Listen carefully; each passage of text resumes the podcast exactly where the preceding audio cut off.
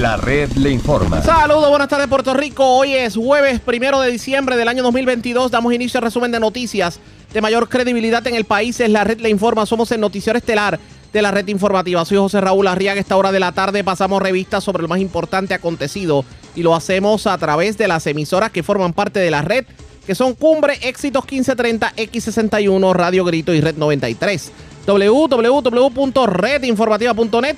Señores, las noticias ahora. Y estas son las informaciones más importantes en la red le informa para hoy jueves primero de diciembre. Empleados públicos cobijados por el plan de ajuste de la deuda recibieron hoy un bono especial. Algunos cobraron hasta 3 mil dólares y otros se echaron al bolsillo hasta 11 mil 300 dólares. Aún no hay respuesta de la Junta de Control Fiscal a la petición del gobierno para extender este bono a otros servidores públicos. De hecho, esos otros que no lo recibieron protestaron frente a la fortaleza. Camioneros amenazan con irse a paro indefinido si se enmienda la ley para permitir que porteadores por contrato hagan trabajos de transporte a menores precios que lo que le exigen a ellos en la ley. ¿Quién tiene la razón en cuanto a la extensión del contrato de Luma? Hoy les presentamos las dos caras de la moneda. Desalojan escuela en Camuy tras amenaza de padre a empleada. Su hija había sido detenida hace días atrás con un arma blanca. Peatón muere arrollado por conductor que se fue a la huida en la Ponderosa en Vega Alta. Fallece joven que había sido herido de bala en Santa Isabel y hombre herido de arma blanca por su pareja en el sureste. Dos arrestados en medio de allanamiento a residencia de Guayama. Roban más de 20 perfumes del Walgreens de Naranjito. Se llevaron piezas de la atracción, o sea, las anclas de nada más y nada menos que del globo aerostático de Jayuya. Y se llevaron cable valorado en 16 mil dólares de Gurabo y Aguas Buenas. Esta es la red informativa de Puerto Rico. Bueno, señores, damos inicio a la edición de hoy, jueves, del noticiero estelar de la red informativa.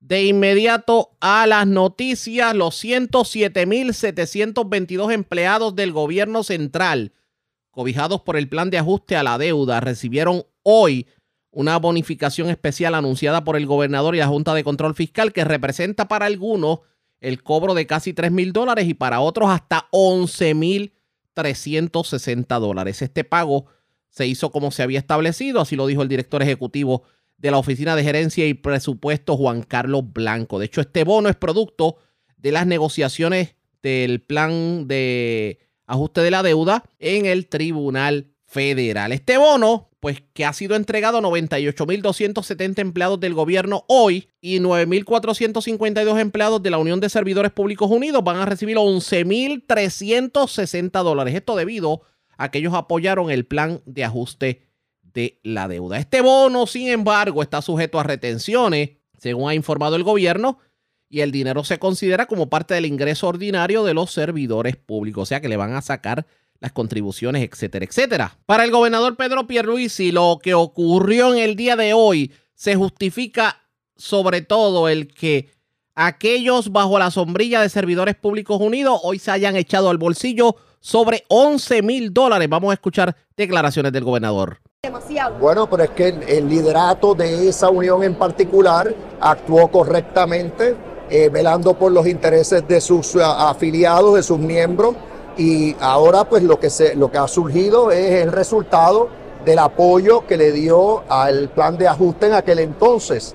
Eso ya el plan de ajuste proveía que eh, podían haber bonificaciones para los empleados y la Junta eh, llegó a un acuerdo con esa unión en particular. Esto se hace en los procesos de quiebra para eh, concederle, primero, negociar un nuevo convenio colectivo y segundo, eh, conceder estas bonificaciones que están sujetas de que haya un superávit eh, y que se rebase una cantidad en particular en el mes. Algunos han dicho que por qué no dar esas bonificaciones entonces a la gente que paga las contribuciones que bastante altas están. Es que eh, no pierdan de vista que el, plan de ajuste benefició a todo el pueblo de Puerto Rico eh, y que, y que el, el plan de ajuste benefició a todo el pueblo de Puerto Rico. Ahora tienen un gobierno que está en una situación fiscal excelente eh, ya no tenemos recortes, ya no tenemos en la pesadilla del pasado, pero los funcionarios públicos, los servidores públicos sí merecían esa bonificación porque por muchos años no se les aumentó la paga tampoco se reclutó personal y estaban, tenían exceso de trabajo y mal pago. Así que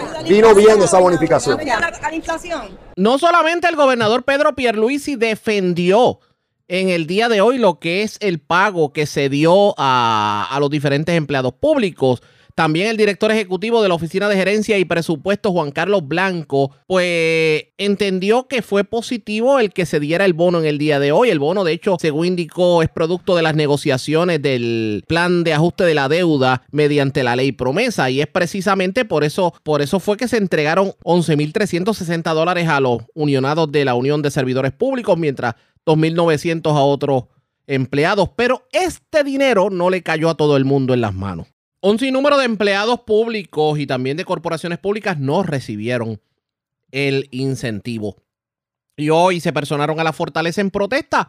Vamos a escuchar parte de lo ocurrido en esta protesta. Nosotros estamos pidiendo a todos los compañeros de la maldad de la UPR, los presidentes, el compañero de la IEPA, estamos pidiendo que sea, no se, incluya a todos los empleados en ese bono especial. ¿Por qué? Porque nosotros hemos contribuido a la deuda, estábamos bajo una ley 26. Esta ley 26 del 2017 no, no trae otra cosa que una economía en nuestros salarios, nuestros beneficios marginales, nos han congelado nuestros convenios y eso va al Fondo General. Por, por lo cual nosotros debemos de ser partícipes de ese bono. Adicional a esto, el gobierno no nos permite eh, negociar ninguna cláusula económica. No hemos ido a la Junta. Esto que dicen que nosotros eh, han ido sindicatos de aquí de Puerto Rico a negociar con la Junta, eso es totalmente falso. También hay que aclarar que la única compañera que fue a negociar realmente de Puerto Rico fue la Asociación de Maestros y esa se rechazó. Pero sin embargo, los consideraron para el bono.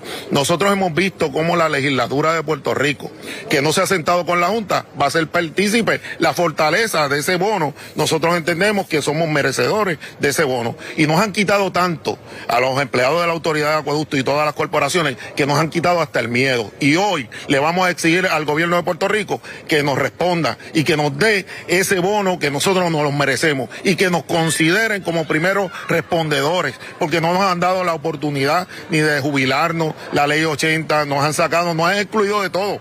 Yo no creo que este, nosotros hemos sido malos empleados. Aquí lo que ha habido es un mal gobierno.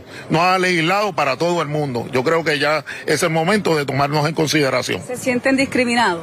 Totalmente discriminados cuando vemos que unas corporaciones participan de ese bono y nosotros no, que somos una corporación igual que cualquiera de ellas. Ese que escucharon fue Luis de Jesús, el presidente de la Unión Independiente Auténtica de la Autoridad de Acueductos, pero también estuvo presente la presidenta de la Hermandad de Empleados Exentos No Docentes de la Universidad de Puerto Rico y escucha lo que tuvo que decir precisamente sobre el porqué de los reclamos frente a Fortaleza. ¿Cuál es la petición que hacen ante eh, la manera en que se estableció el bono? Porque señala que las corporaciones tienen sus propios planes fiscales independientes ya certificados. Tenemos corporaciones con planes independientes que también están disfrutando de este bono. O sea, esto fue algo discriminatorio totalmente entre estas corporaciones que estamos aquí y siempre hay una excusa diferente. Cuando tú rebates ese argumento te dicen, ah, es que tú rechazaste el plan, es que tú no negociaste con la Junta. A ninguno de nosotros nos llamaron para negociar con la Junta. El único sindicato que negoció con la Junta no pertenece a Puerto Rico, quien, quien negoció fue la, la central, que es de Estados Unidos.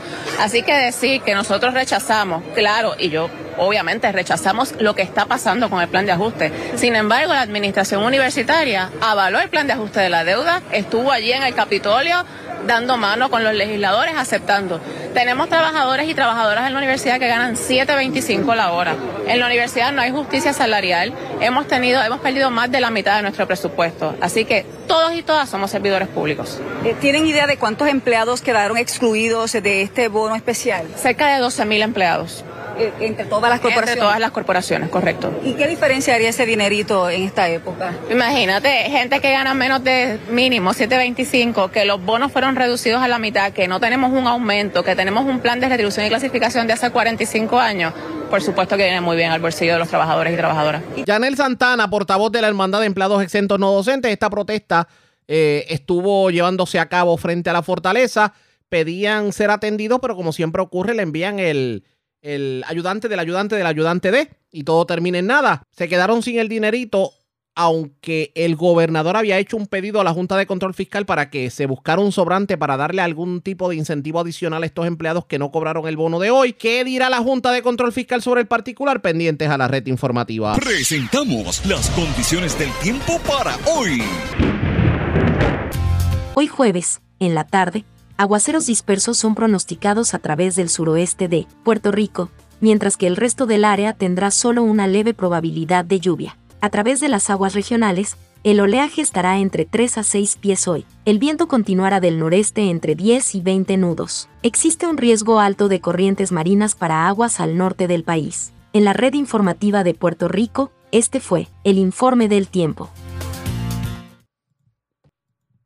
La red le informa. Señores, regresamos a la red le informa, el noticiero estelar de la red informativa de Puerto Rico, edición de hoy jueves. Gracias por compartir con nosotros hablando de manifestaciones, de grupos sindicales, etcétera, etcétera. Hoy hubo una reunión entre el Frente Amplio de Camioneros y el negociado de transporte. En esta reunión que se dio en el día de ayer, digo, en, la mañana de hoy, debo decir, eh, pues el Frente Amplio de Camioneros mostró su oposición al borrador de reglamento de negociado de transporte en cuanto a lo que tiene que ver con las tarifas de transporte. ¿Qué ocurrió en la reunión? Estos tuvieron la oportunidad de hablar con la prensa. Vamos a escuchar. El contrato. Queremos dejar claro que antes de tomar esta determinación, estamos agotando y agotaremos todos los recursos administrativos, incluso el recurso de vistas públicas que acaba de concluir hoy, aseguró Carlos Rodríguez. Es lamentable que nuevamente tengamos que ejercer presión mediante una posible asamblea permanente, la cual se puede, la primera ponencia de 12 páginas, donde estamos entregando todas las sugerencias para enmendar eh, ese borrador, porque lo que sucede aquí es que esta figura de porteador por contrato que está en la ley, ellos no pueden pedir alguna definición diferente a lo que dice la ley. Un porteador por contrato es una persona, no una corporación, que puede pedir un permiso especial para dar un servicio. Por ejemplo, Edwin Marrero tiene un almacén y quiere mover la mercancía de ese almacén hacia otro, me conoce a mí. Yo tengo un camión, no tengo permiso, pero estoy en una situación económica precaria. Edwin Marrero me dice, Carlos, ven, te voy a dar este trabajito por cinco meses, seis meses. Vamos al negociado. Tenemos que pedir un permiso especial de porteador por contrato. Y tengo que entregar ahí el tarifario. Mi tarifario, que es la tarifa, tiene que ser igual que el del porteador público, que son todos los porteadores en este país tiene que ser igual o superarlo, lo cual no es un delito cobrar por encima de la tarifa. Le doy el servicio a Edwin Marrero por esos seis meses. Al quinto mes que se concluya, que va a empezar el sexto, yo tengo que volver con Edwin Marrero al negociado, informarle, negociado, voy a entrar en el último mes de contrato, no hay una extensión, se acaba aquí. Y al concluir tenemos que ir y someter el contrato, ya se terminó el trabajo y ese permiso se desactiva. O sea, no es un cheque en blanco para usted ir por ahí haciendo competencia desleal, tirando bajo tarifa, que es el sistema que mantiene un balance en Puerto Rico. ¿Por qué?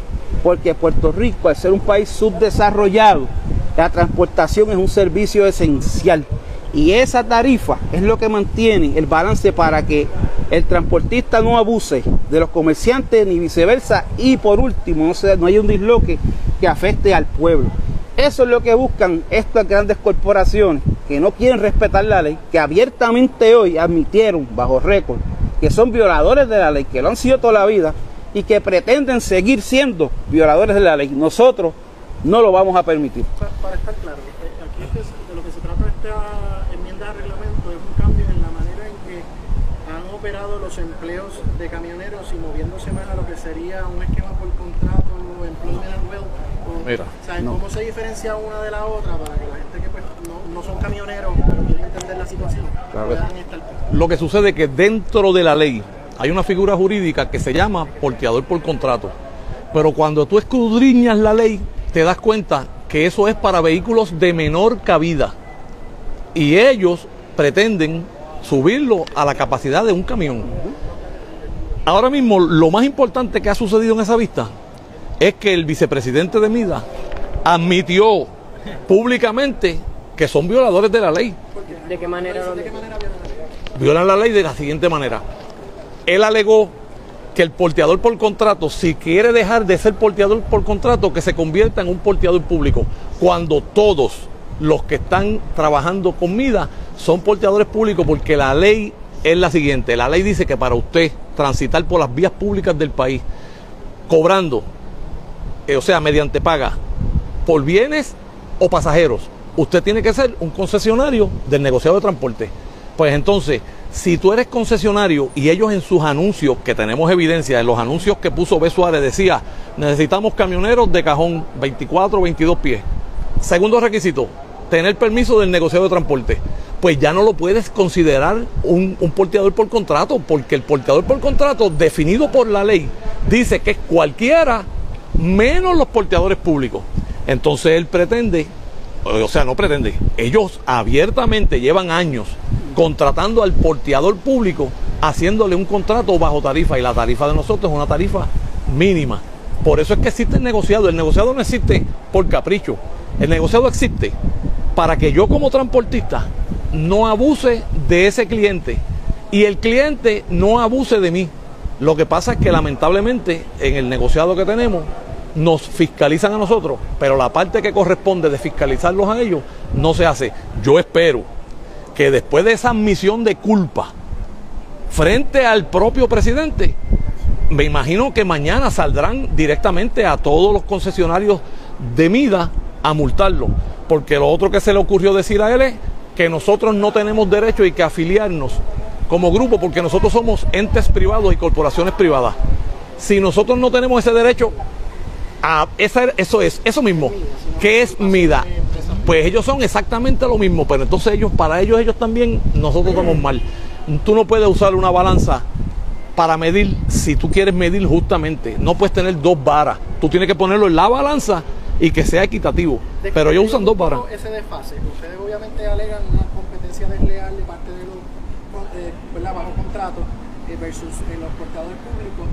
¿Cuáles son las diferencias? Presumo que hay diferencias en requisitos, en permisología, eh, ¿Cuáles son las diferencias que los posicionan a ellos en una ventaja desleal versus ustedes porteadores públicos? Lo que sucede es que el porteador por contrato no me aplica a mí. Esa es, esa es la controversia. La controversia es que ese porteador por contrato es para vehículos de menor cabida. No le aplica a los camiones de 33 mil libras de capacidad, a los de 19 mil millas, que están distinguidos. No, no me aplica a mí, a los furgones, que soy, que, eso es lo que yo represento. Lo que representa el compañero Narváez son los camiones, que, que es el eslabón entre el almacén y el supermercado. Yo soy el eslabón entre el muelle y el almacén. Ahí empieza la cadena. Ahí empieza la cadena. Y verdaderamente ellos parece que no entienden que nosotros somos los que movemos la economía. Y en el 2005 Gustavo Vélez, en una reunión que él era asesor de Acevedo Vila, nos dijo, no, el gobernador está consciente que ustedes son la sangre de la economía. Yo le usted está equivocado. Y el gobernador también. Nosotros somos la columna vertebral de la economía del país. Y si se disloca una vértebra, se queda el país cuadraplégico. No, no solamente eso, yo quiero añadir que ellos por décadas, y está en récord, muchas vistas, 2005, otros casos en los tribunales, esto no han logrado ganarlo, pero ellos están sometiendo a compañeros eh, con unos contratos leoninos donde viola claramente lo que dice la ley. Muchos de estos compañeros que hacen esos trabajos ante la desesperación de la situación económica por la que estamos pasando, porque sabemos tenemos una junta encima que lo que ha hecho es quitarnos recursos al gobierno, cerrar escuelas, etcétera. Estos padres y madres, porque tenemos damas que guían camiones también, no se equivoque la gente. Y tenemos damas que trabajan hasta más duro que los mismos hombres y son punta de lanza de nuestro movimiento. Eh, se someten a estos contratos por la desesperación que tienen y un poco, eh, ¿sabes? Y el miedo de no poder llevar el sustento a su hogar. Pero son contratos que son completamente ilegales. el artículo 38, inciso F de la ley 109 de 1962 dice claramente que todo contrato que se haga tiene que traer, tiene que traerse a las oficinas del negociado y someterlo. ¿Para qué? Para que sea revisado y ver si el contrato tiene todo lo que dice la ley. Ellos también en la vista, el señor Manuel Reyes, dice que ellos se oponen a someter esos contratos. porque son violadores de la ley. Ahí es que los van a pillar, porque por cada camión que les pagan bajo tarifa son 10 mil dólares de multa. Entonces, ¿cómo es que tú quieres que para unas cosas regulen a los camiones, pero entonces para cumplir la otra parte que te está dando el servicio, no lo quieres cumplir? Él dice que ellos no tienen que recibir una recompensación por, por el tiempo de espera. A veces estos compañeros llegan a un almacén a las 11 de la noche para cargar los camiones y salir a llevar la comida. Están 5 horas para que le caiga un camión y llegan a su casa a las 9 de la noche y ellos pretenden a seguir abusando de ellos. Si tú los dejas, vamos a pues, resumidas cuentas. Ellos, le Ellos- están pagando una tarifa por debajo. Súper por debajo. Por debajo. Entonces ellos quieren. ¿Cuánto por debajo?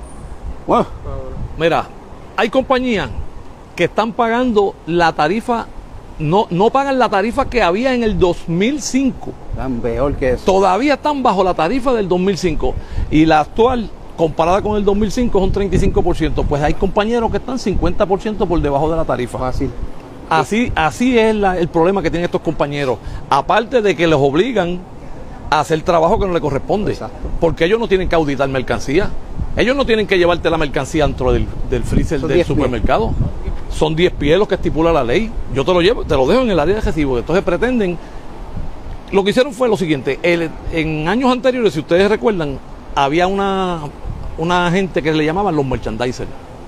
Yo llegaba con cualquier marca, con Pepito, quesos Pepito, yo llegaba en el camión y estaba el merchandiser allí parado. Yo soltaba la mercancía y el merchandiser la acomodaba.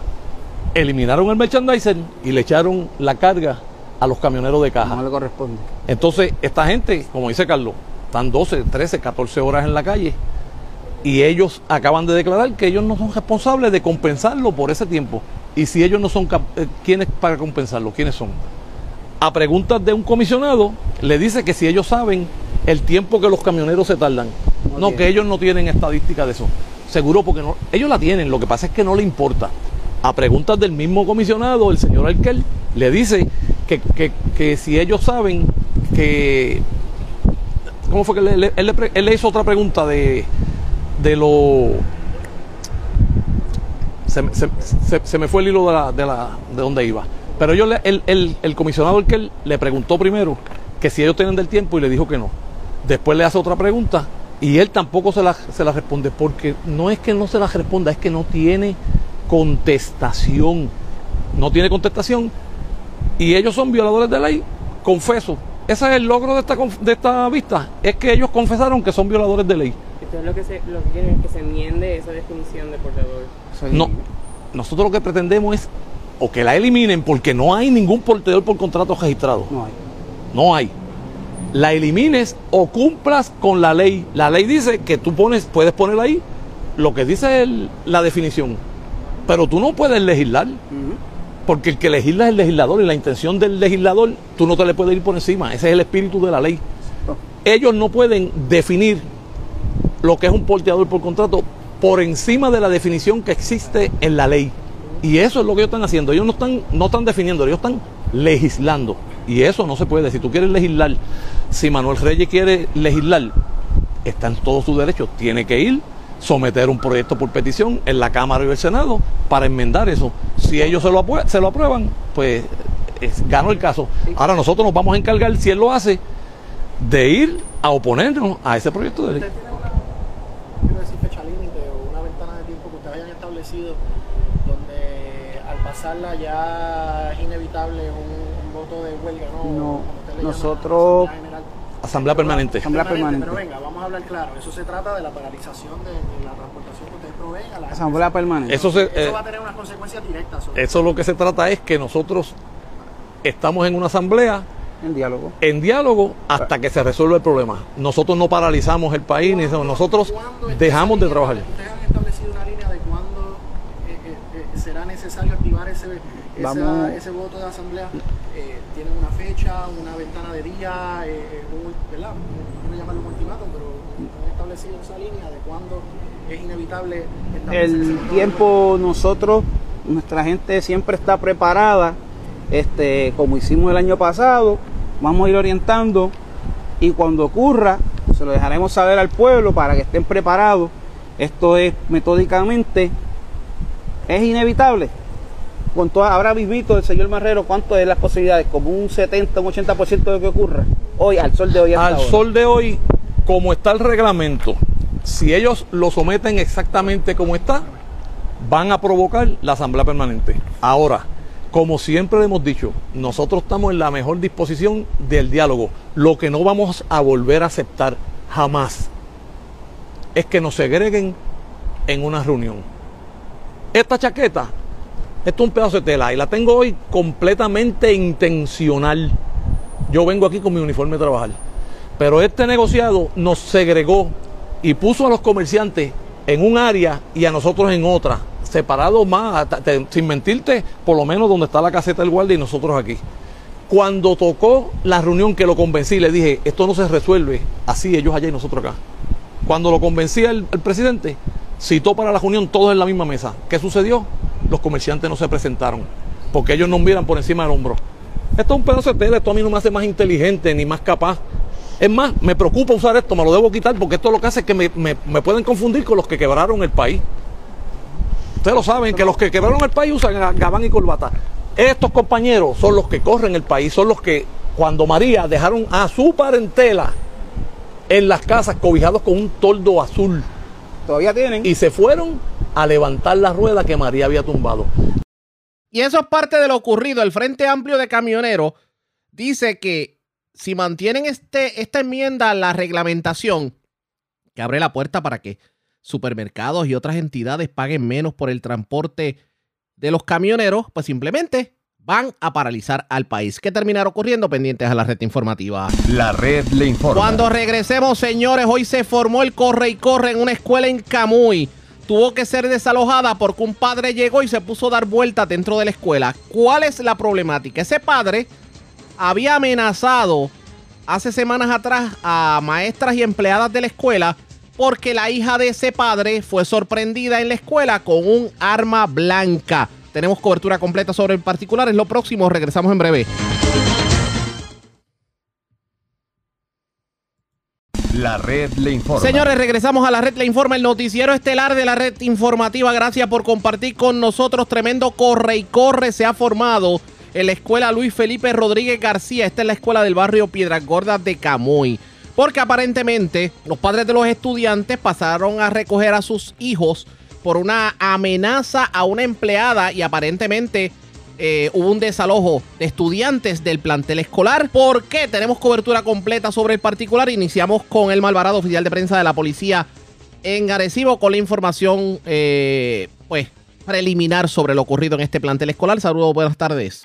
Sí, buenas tardes. Tenemos que agentes adscritos al distrito de Camuy se encuentran investigando en la mañana de hoy una querella de alegadamente una amenaza a través del sistema de emergencias 911 en la escuela Luis Felipe Rodríguez García en el barrio Piedra Gorda de Camuy. De acuerdo a la información preliminar, la policía se personó al lugar donde los padres de los estudiantes pasaron a recoger a los mismos por una supuesta amenaza a una empleada.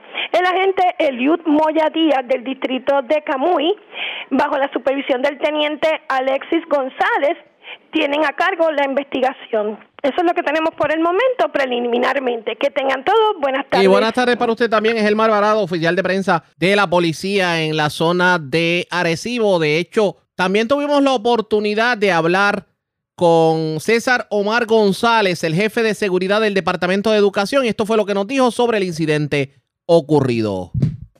Eh, aquí ocurrió un incidente hace varias semanas donde un papá de una estudiante que se intervino eh, realizó una amenaza a, un personal escolar. En este caso, en aquel momento fue atendido por las autoridades de ley y orden, eh, donde ¿verdad? se consultó el caso y en aquel momento no concedieron una orden de protección a favor de las partes involucradas del departamento.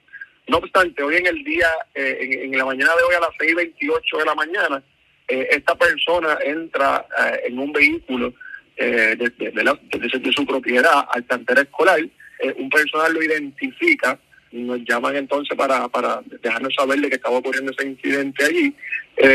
Se llamó a las autoridades de ley y orden, tanto la policía municipal como la estatal. No obstante, a la persona quedarse a las afueras del, del plantel escolar, la administración tomó eh, la decisión de, por, ¿verdad? por la situación que estaba ocurriendo, despachar a los estudiantes en lo que la policía eh, atendía nuevamente eh, la- lo- los hechos que estaban ocurriendo. Pero esta persona, perdone que le interrumpa, esta persona hizo alguna acción que ustedes entendieran que pudiera significar una amenaza, una amenaza al estudiantado.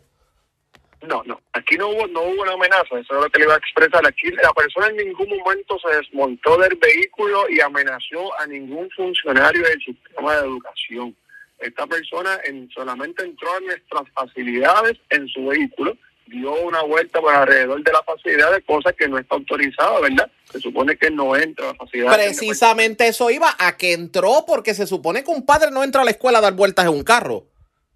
Correcto, y menos a la hora en que el personal entró, ni los maestros ni el director escolar que lo pudieran haber atendido eh, se encontraban presentes en los predios. Esto es lo que levanta la voz de alerta entonces a los funcionarios de la agencia. Eh, se toma la decisión entonces de hacer un despacho de los estudiantes, pero no es que existía una amenaza directa. Importante llevarle el mensaje a los papás. Nunca hubo una amenaza en contra del plantel escolar, sino que se hizo un proceso de desalojo por parte de la administración escolar como manera preventiva en lo que se atiende una situación que al parecer salió, apareció como sospechosa al gerencial de la escuela. de la escuela Precisamente eso iba. Esto es una, esto es una acción sospechosa de esta persona. ¿Qué se va a hacer de aquí en adelante para garantizar la seguridad de los empleados y la seguridad de los estudiantes? Mira, en este preciso momento, hace alrededor de una hora, ya las autoridades de ley y orden culminaron la entrevista con la directora escolar eh, para entonces consultar el caso eh, con el área de fiscalía eh, del área de policía de Arecibo y luego pasar entonces al tribunal eh, de instancia a solicitar una orden de protección bajo la ley de acecho, ya que anteriormente había ocurrido un proceso de amenaza y pues ahora hubo un acto sospechoso y que sean los tribunales y que sea entonces el fiscal de la región de Arecibo quienes determinen si la conducta de este caballero eh, se incurrió algún tipo de delito o no. Así que ese es el proceso que se está llevando a cabo. La escuela es un lugar seguro, la escuela posee servicios de seguridad desde las 6 de la mañana eh, en los predios, eh, en la policía municipal y la estatal están al tanto de los hechos y nos están colaborando con las rondas preventivas. Así que hay que darle un poco de tranquilidad a los papás de que la escuela sí es un lugar seguro y se actuó de manera preventiva, lo que nos lleva a pensar de que tenemos que enviar a nuestros estudiantes al plantel escolar porque estamos reaccionando eh, a, lo- a cada evento que, que ha ocurrido. Pero mañana, por ejemplo, los padres pueden enviar los estudiantes a esa escuela sin ningún tipo de temor. Sí, podemos enviar los estudiantes sin ningún tipo de demora porque no hemos demostrado, la facultad ha demostrado, la gerencia escolar ha demostrado que estamos al tanto de todos los incidentes eh, que están ocurriendo alrededor del plantel escolar, se están tomando las medidas, no estamos reaccionando a un evento, estamos previniendo cualquier tipo de evento. Hay suficiente personal de seguridad desde las 6 de la mañana eh, en el plantel escolar eh, y la Policía Municipal y la Estatal nos han estado colaborando con las rondas preventivas. Así que el plantel escolar de Felipe Rodríguez es un plantel escolar que lo podemos decretar como que es un lugar seguro para recibir nuestros estudiantes en el día de mañana. El incidente ocurrido fue que una menor de 13 años fue sorprendida con un arma blanca y él es el padre de la menor. Ante esa situación, él amenazó a empleados de la escuela. Correcto, ese fue el incidente que se investigó, se investigó inicialmente, eh, donde pues, eh, el personal escolar identificó a esta niña con un arma blanca dentro del plantel, hubo un proceso de intervención, la policía de Puerto Rico estuvo allí, se hizo un proceso de referido, Eh, no obstante, pues eh, dentro de la situación que se estaba investigando, el papá realizó una amenaza a dos funcionarias del- departamento. Escucharon al jefe de seguridad del Departamento de Educación, César Omar González. Esto ahora llegará a los tribunales. La pregunta es, ¿se puede estar tranquilo tomando en consideración esta situación y que el propio tribunal había negado una orden de protección cuando se dieron las primeras amenazas de este padre a empleadas de la escuela? A esto le vamos a dar seguimiento pendientes a la red informativa de Puerto Rico. En otras notas también relacionadas a asuntos policíacos, hoy se llevó a cabo la caravana de no balas al aire. Y obviamente un sinnúmero de personas participaron haciendo el llamado, como todos los años, a evitar precisamente las balas al aire. La pregunta es, ¿la policía de Puerto Rico tiene el personal suficiente para atender este tipo de casos? Para poder procurar que, digamos, evitemos las balas al aire. Esto fue lo que dijo la policía de Puerto Rico sobre el particular. para que no haya balas al aire. Este es un plan no solamente de la de la Policía de Puerto Rico, aquí hay unas coordinaciones con las policías municipales, eh, eh, también tenemos eh, las agencias federales, esto es un plan que es más, hay más participación de otras agencias, vamos a trabajar unas áreas específicas y soltamos la, la, la cooperación de la ciudadanía que nos informen a través de 343-2020, llamadas confidenciales, eh, y se atiende la situación particular. Surgen situaciones todos los años, las vamos a atender y vamos a tener el máximo del personal para esta fecha festiva para tener esta y otras situaciones que puedan surgir. Y como todos los años, tanto Papo Cristian como Carlos Negrón, el padre de Carla Michel, que falleció por una bala perdida en la despedida del año 2011, pues obviamente forman parte de este tipo de llamado. Y vamos a escuchar lo que tuvo que decir precisamente Carlos Negrón sobre el reclamo de no balas al aire. Y eso pues nos preocupa mucho. Llevamos ocho años sin muerte por balas perdidas. Y yo sé que el 2020 no va a ser excepción. Sé que estamos pasando por una crisis. Pero eso no va a ser impedimento para que el 31 de diciembre disfrutemos de la Navidad como debe ser, bendiciendo, glorificando el nombre de Papá Dios y no con balas perdidas no con ninguna familia en un hospital, víctima de una bala perdida, como lo, pasamos nosotros en el 2011 con Carla Michel. No se lo deseamos a nadie. Por eso disfruta la Navidad, disfruta el Año Nuevo, viendo dónde nace un niño, dónde nace una niña, y no donde hay una familia en un hospital víctima de balas perdidas. Quiero darle las gracias que ya desde hace unos días está pasando un, video en cual pues se lo dedicaron a mi nena y eso queremos que todos los canales difundan mensajes. Ustedes son nuestros nuestros comunicadores.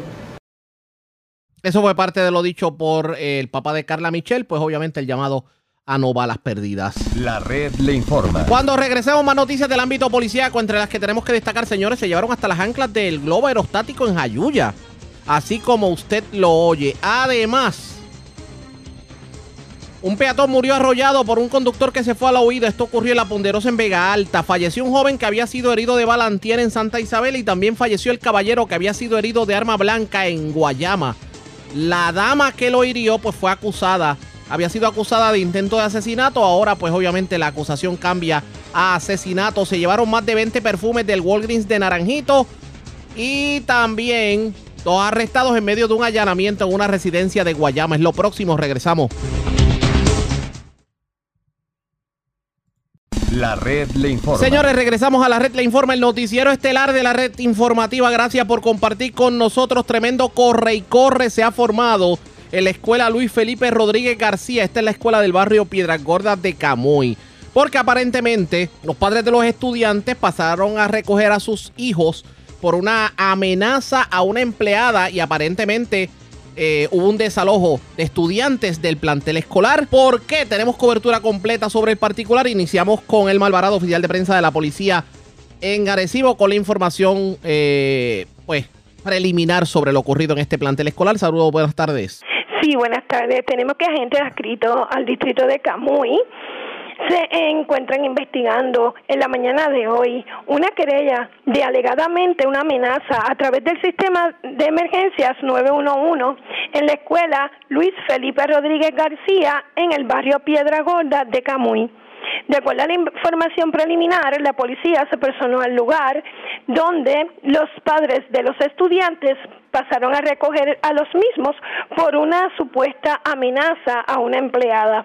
El agente Eliud Moya Díaz del distrito de Camuy, bajo la supervisión del teniente Alexis González, tienen a cargo la investigación. Eso es lo que tenemos por el momento preliminarmente. Que tengan todos buenas tardes. Y buenas tardes para usted también. Es el Varado, oficial de prensa de la policía en la zona de Arecibo. De hecho, después regresamos con Elma para otras noticias del ámbito policiaco. Pero vamos a continuar con este tema, lo ocurrido en la escuela Luis Felipe Rodríguez en Camuy, eh, porque el Departamento de Educación está confirmando que sí hubo un desalojo en la escuela aunque aclara que no hubo amenaza de muerte o de tiroteo. De hecho, dice el Departamento de Educación que se investiga el incidente que se relaciona aparentemente con la intervención hace una semana con una menor de 13 años que entró a la escuela con un arma blanca.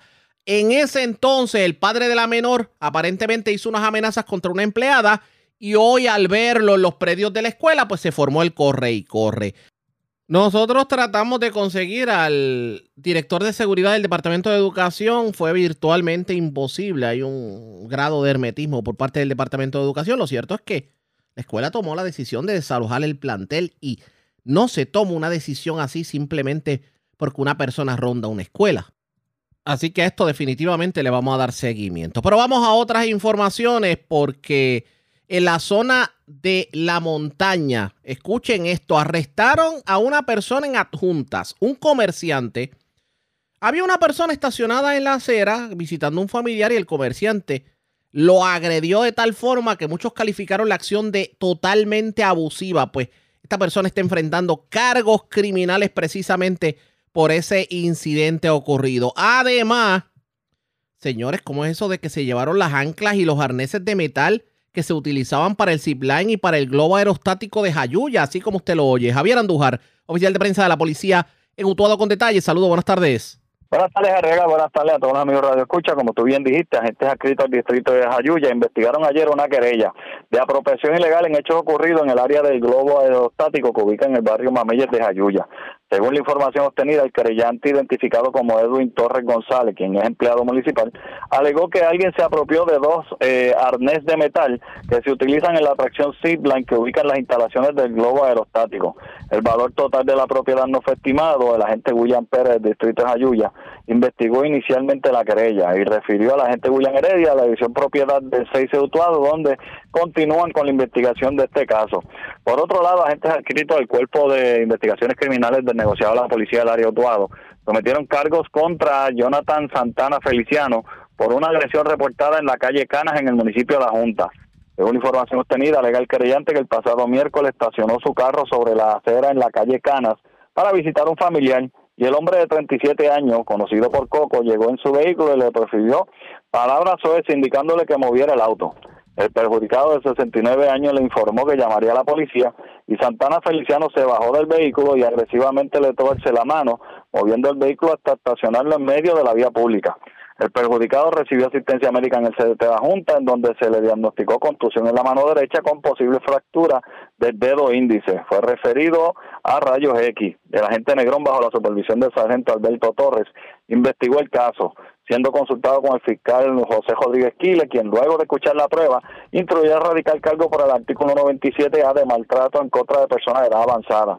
Santana Feliciano fue llevado ante la presencia de la honorable juez Melissa Santiago Núñez, quien luego de escuchar la prueba encontró causa, fijando una fianza de 10 mil dólares, la cual fue prestada a través del fiador privado. La vista preliminar fue señalada para el 19 de diciembre. Básicamente, eso es lo que tenemos acá en las últimas 24 horas en nuestra área policial Utuado. Gracias por la información. Buenas tardes. Buenas tardes a todos. Gracias, era Javier Andújar, oficial de prensa de la policía en Utuado, de la zona de la montaña. Vamos al sureste de Puerto Rico. Porque ustedes recordarán el caso en que un caballero fue llevado a un centro asistencial por parte de una dama que había dicho que el caballero había llegado herido y resultó que la dama lo había agredido, lo había herido con arma blanca. Esta persona murió en un centro asistencial y las autoridades se disponen a radicar, a cambiar la radicación de cargo de intento de asesinato a asesinato a la dama. Además, las autoridades allanaron una residencia en la urbanización Villa Universitaria en Guayama. Allí arrestaron a una persona que se encontraba en el interior de la residencia y ocuparon varias armas de fuego ilegales.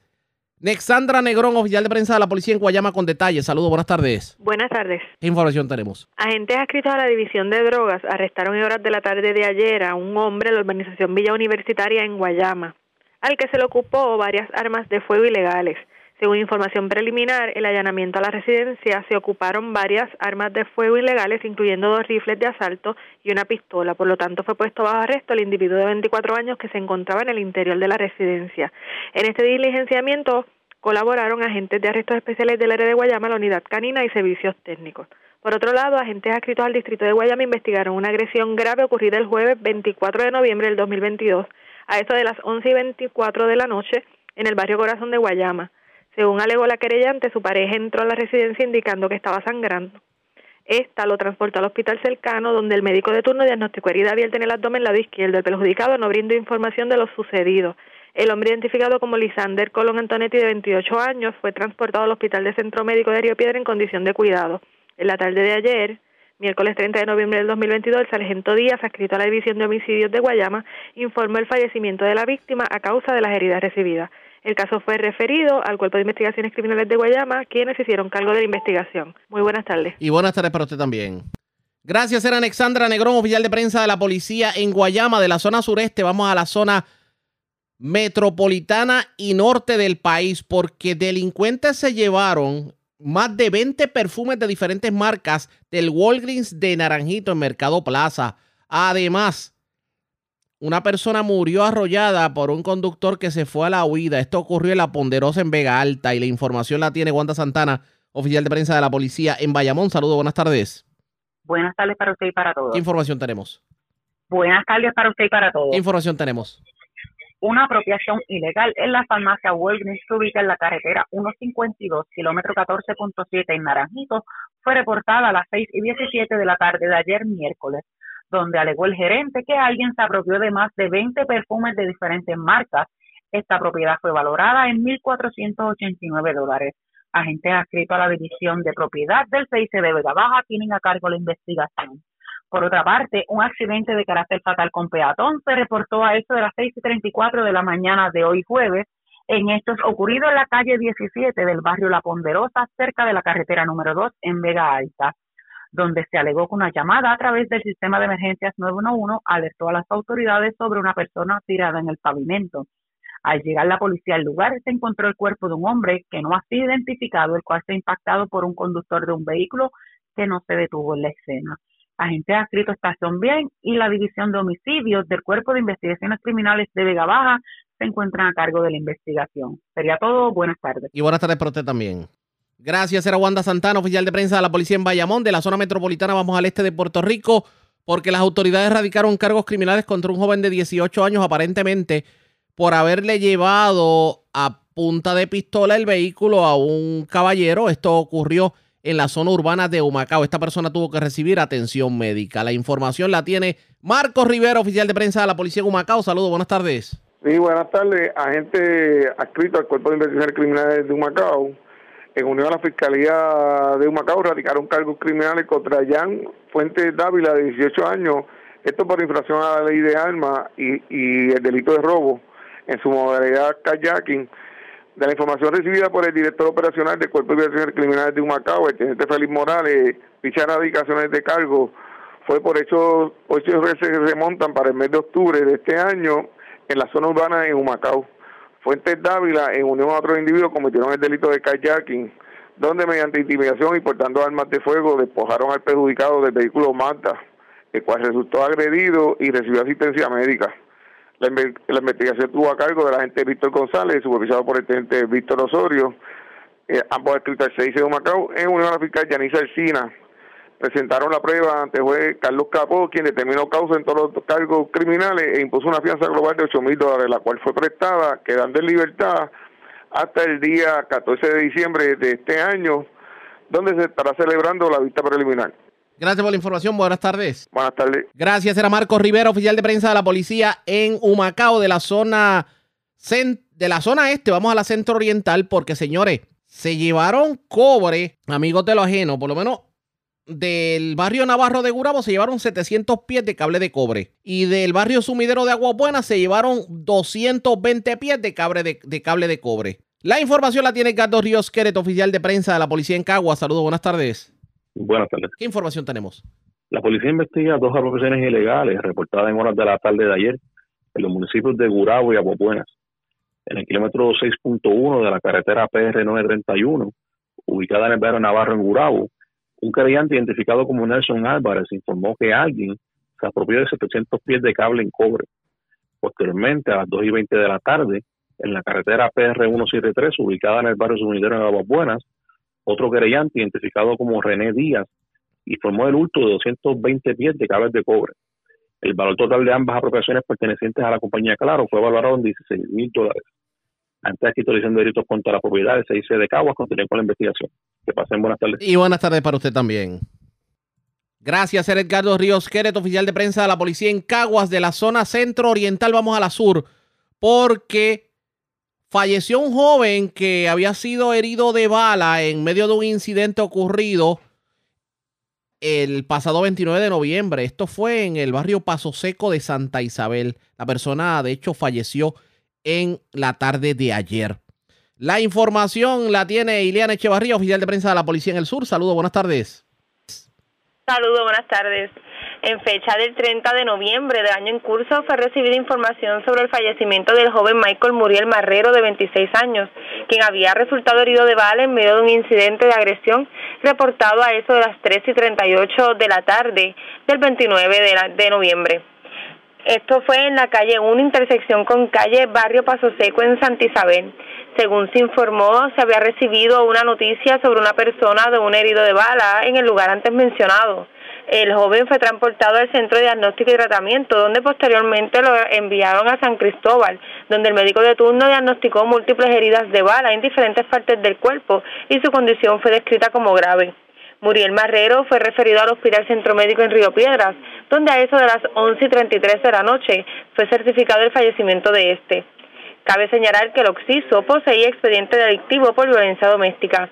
La investigación inicial fue realizada por los agentes Ariel Cordero de la Unidad de Agresiones y Nilsa Caraballo de Servicios Técnicos.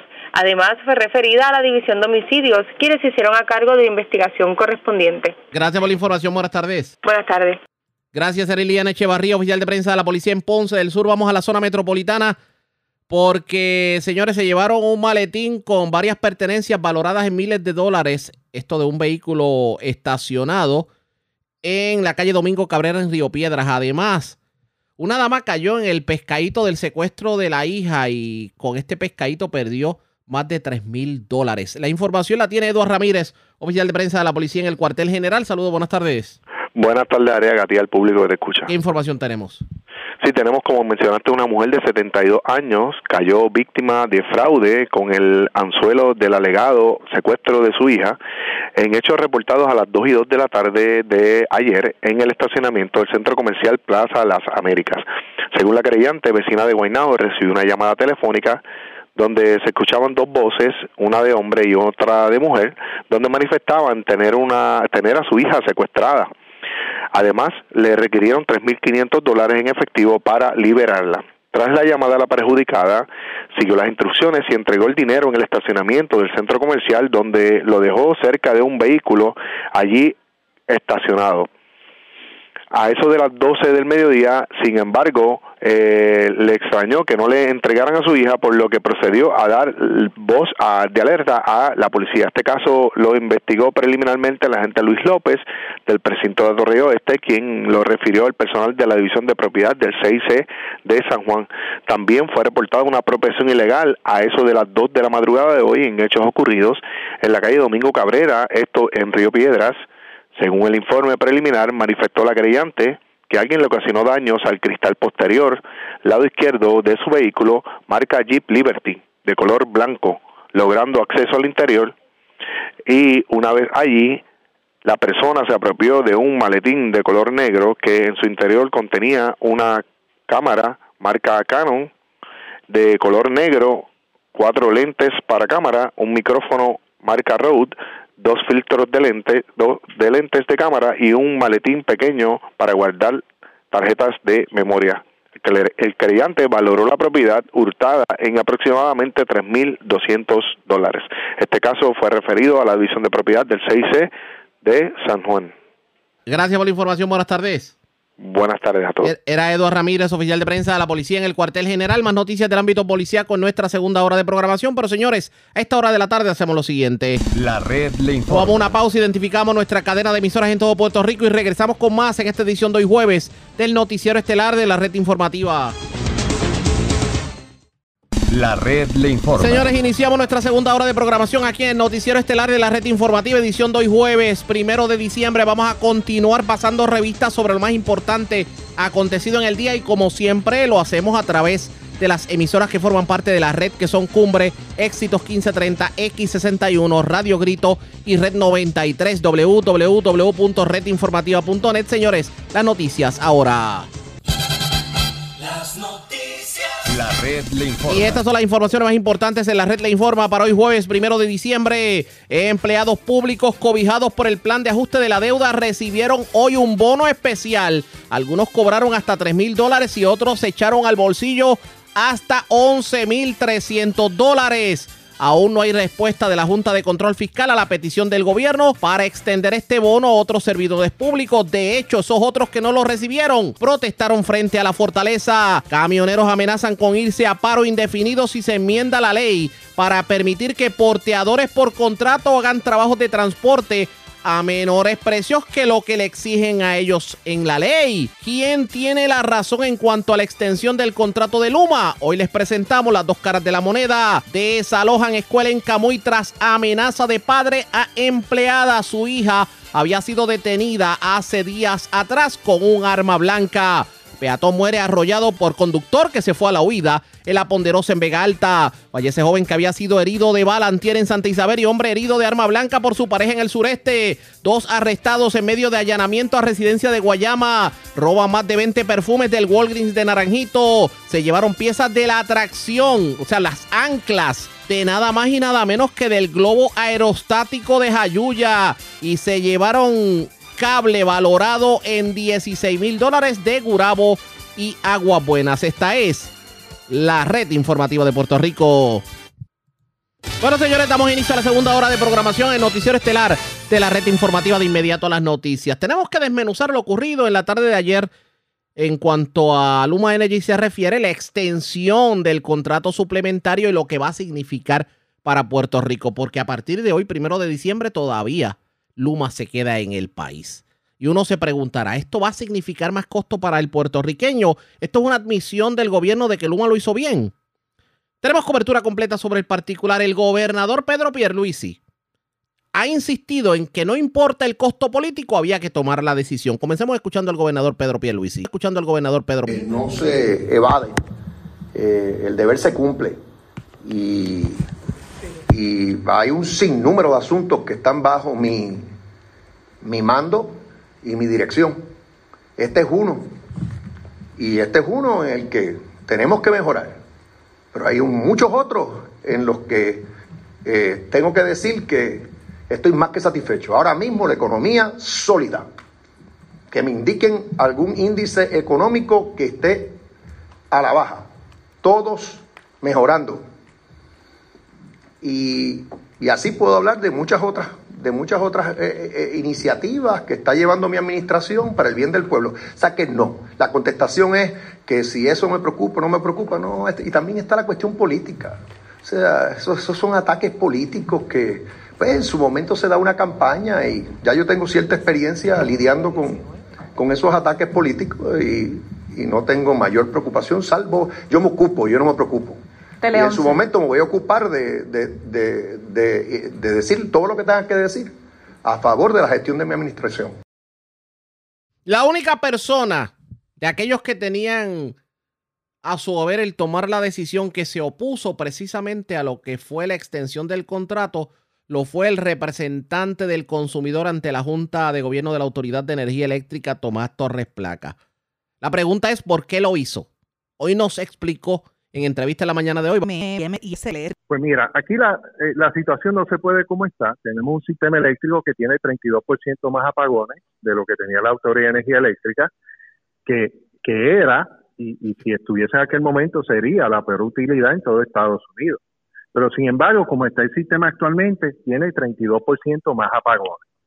Eh, no se integran los empleados eh, que le estamos pagando con, con tus contribuciones, con mis contribuciones, su sueldo, pues los tenemos ha- eh, haciendo guardia de seguridad, con un trimmer en la mano, pintando, ¿no? Deben de estar integrados en el sistema eléctrico, porque para eso están entrenados y le estamos pagando.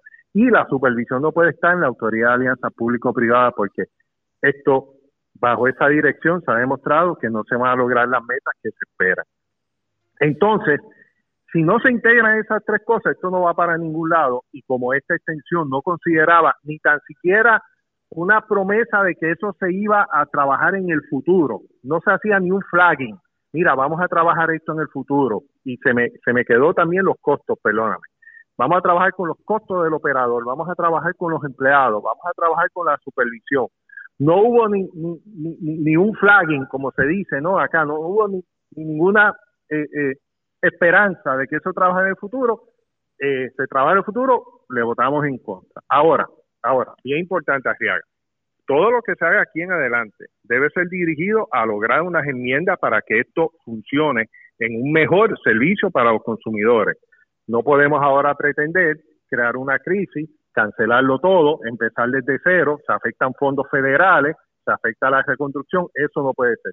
Tampoco quedarnos como estamos, es una gran irresponsabilidad porque esto arriaga, como está, no dura tres años. O sea, si no se hacen cambios en la gerencia, que es un punto adicional que lo mencioné en el voto explicativo, si no se brega con los costos del operador, si no se trabaja con, el asunto este de, de la integrar personas que están en el gobierno y la supervisión de la Autoridad de Alianza Público-Privada, que no debe ser, debe ser la Junta de la Autoridad de Energía Eléctrica, vamos a tener un problema bien serio de aquí a dos, tres años.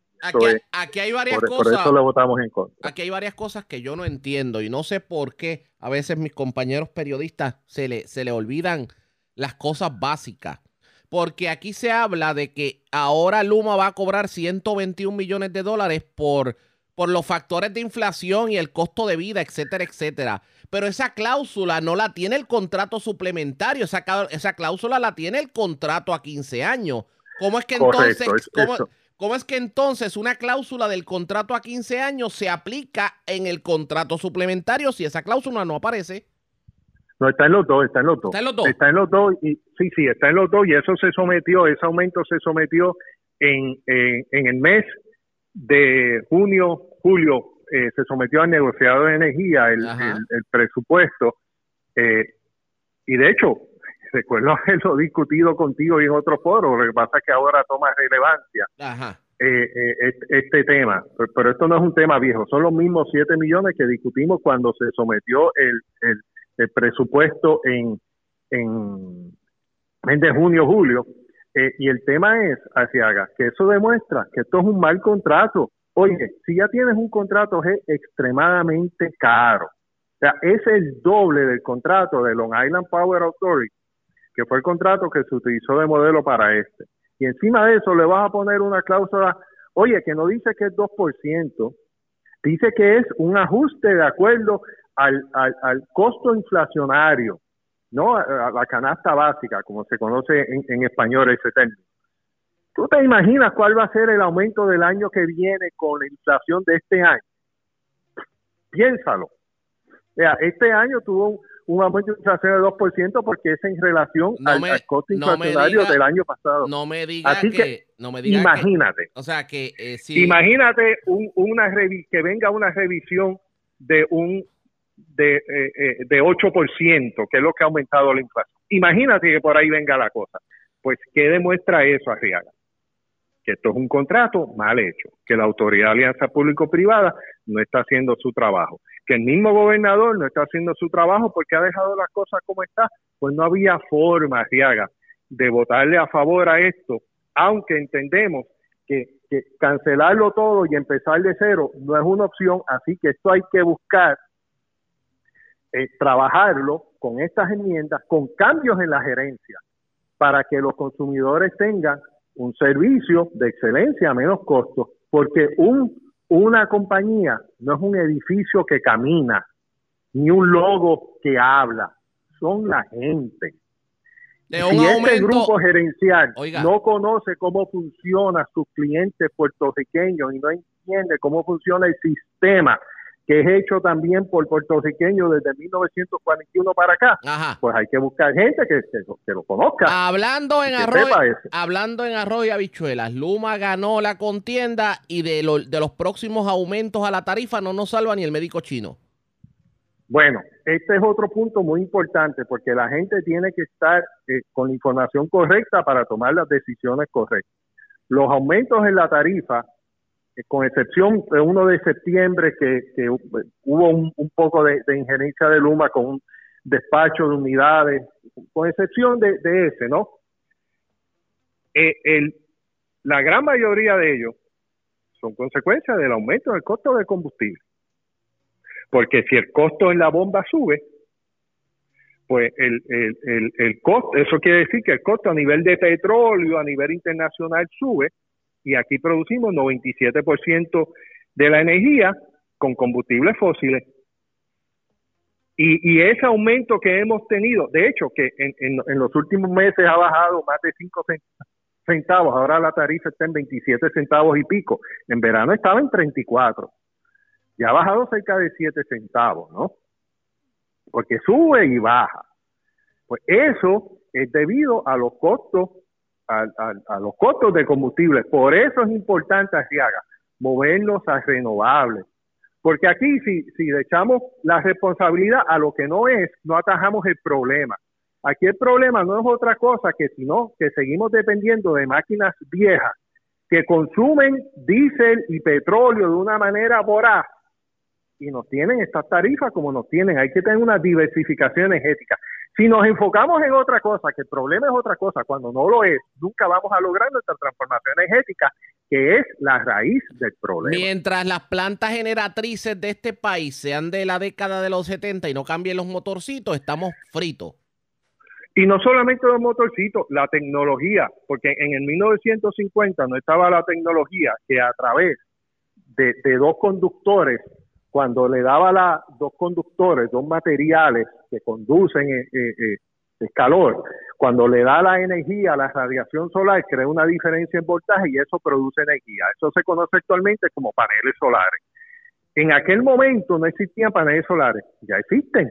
De hecho, la, el, el, el International Space Station, que estaba orbitando y que ha orbitado por muchos años alrededor de la Tierra, el, el, power es ese mayormente solar. Y o sea eh, aquí estamos hablando que de hecho eso eso es tecnología de la NASA los paneles solares. Pues debemos de estar en, en el siglo XXI o sea ¿por qué atarnos al siglo XX cuando ya hay tecnología del siglo XXI como también el hidrógeno verde es tecnología vamos a ver. XXI, cuando yo puedo sacar hidrógeno del agua no a través de fuentes renovables le meto una electrólisis y descompongo en hidrógeno y oxígeno y corro esas turbinas con hidrógeno verde del agua. Vamos a Esas ver. son cosas que nos debemos de mover. Vamos a ver qué termina ocurriendo, pero eh, aquí hay muchos que a su juicio le fallaron al país y dijeron que estaban en contra de Luma y a la hora de los laureles no pasó nada. Vamos a ver qué termina ocurriendo. Por, por eso te digo que, que todo esfuerzo debe de ser de hacer los cambios porque Arriaga, dejar esto como está, vélalo. Si no se hace nada, pon el reloj a correr. Vamos. En el 2024, por ahí más o menos, vamos a tener tremenda crisis en Puerto Rico porque no se trabajó con él. La suerte está echada, Luma se quedó.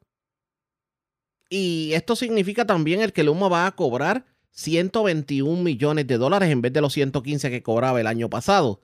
La pregunta es, ¿veremos cambios en el sistema energético del país o esto será más de lo mismo? Eso está por verse pendientes a la red informativa. Presentamos las condiciones del tiempo para hoy. Hoy jueves, en la tarde, aguaceros dispersos son pronosticados a través del suroeste de Puerto Rico, mientras que el resto del área tendrá solo una leve probabilidad de lluvia. A través de las aguas regionales, el oleaje estará entre 3 a 6 pies hoy. El viento continuará del noreste entre 10 y 20 nudos. Existe un riesgo alto de corrientes marinas para aguas al norte del país. En la red informativa de Puerto Rico, este fue el informe del tiempo. La red le informa. Señores, regresamos a la red le informa. Somos el noticiero estelar de la red informativa, edición de hoy jueves.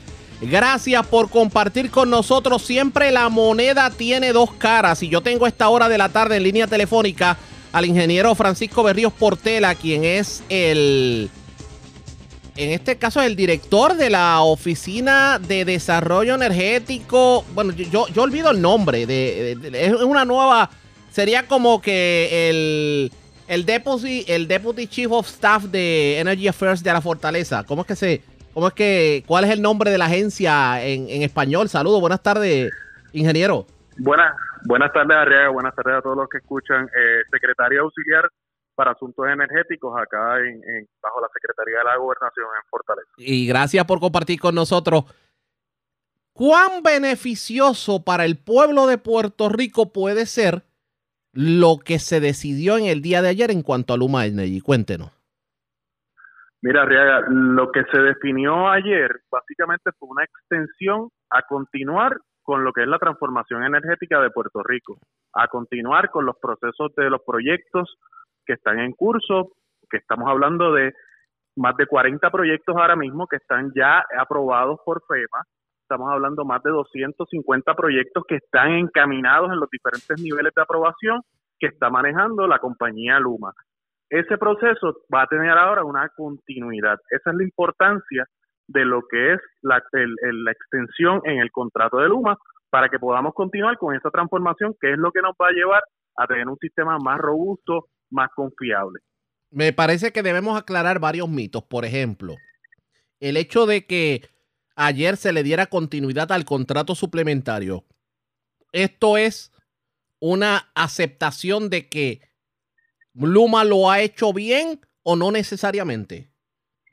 No, eh, esto es una, esto es un tema de continuidad, esto es un tema de, de que hay que hacer ajustes. Todos estamos totalmente de acuerdo todos los días estamos empujando para hacer estos ajustes, para continuar mejorando. Luma tiene que mejorar, el gobernador ha sido muy enfático en públicamente decirlo. Todos los días tenemos la encomienda de estar exigiéndole eh, más personal en lo que es este los servicios esenciales, más personal en lo que es este la, el control de vegetación. Eh, está, se ha pedido públicamente el, cambio en, la, en, el liderato de, lo que es la compañía, mejoras en las comunicaciones, ciertamente han habido asuntos que sí han habido algunas mejoras todavía y, y, vemos y, se sigue exigiendo que hayan cambios para continuar mejorando. Pero obviamente los cambios van a continuar, pero el hecho de que se le dé continuidad al contrato, ¿esto de alguna manera no le quita garras al gobierno para poder fiscalizar la labor de Luma? No, esto al, al contrario, esto nosotros tenemos todas las herramientas para fiscalizar a Luma el negociado de energía es un ente independiente que ha demostrado eh, ser efectivo en lo que son los asuntos de fiscalizar eh, todos los temas de, energía en Puerto Rico. Entiéndase, las compañías de energía, tanto a, la Autoridad de Energía Eléctrica, a Luma, las cogeneradoras privadas eh, y demás. Tenemos las alianzas público-privadas que tienen un trabajo a nivel de administrador de contratos. Está mi oficina Está, la legislatura también ha tenido un rol, eh, sin duda, en que, que han fiscalizado todos, la Secretaría de la Gobernación, todos estamos fiscalizando este contrato, todos estamos conscientes y todos estamos de acuerdo en que queremos un mejor servicio. Así que yo creo que eh, ese es un, asunto muy, ¿verdad?, este puntual, que, que queremos este un mejor servicio, que va a haber un mejor servicio y que tenemos que continuar empujando hacia esa dirección. Tal vez para muchos ayer en la tarde no quedó claro si la la aceptación de este contrato suplementario en, la continuidad del mismo implica un aumento en la factura, tomando en consideración que por el, por el ajuste de costo de vida sí va a haber un aumento en lo que se le va a pagar a Luma.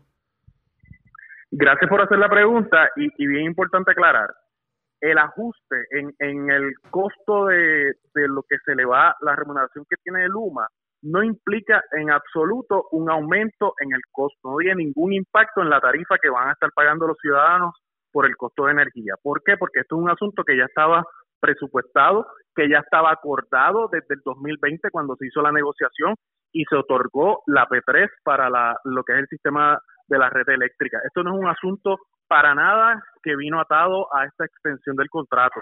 La extensión del contrato únicamente fue un asunto procesal de extender el término del, de este contrato suplementario porque no se, no se concretó lo que fue la reestructuración de la deuda en el término de los 18 meses, que era lo que se había proyectado inicialmente. Fíjese que yo le hago la pregunta, obviamente, de, de cuánto significa el que se haya extendido este contrato, no solamente para el gobierno, sino para el pueblo.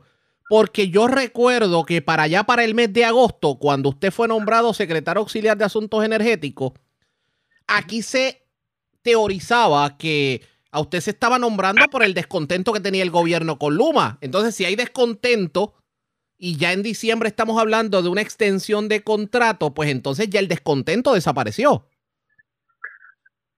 Quiero, quiero aclarar la premisa este, en cuanto a que el nombramiento mío estuvo atado a que Puerto Rico está viviendo un momento histórico en cuanto a lo que son los temas energéticos.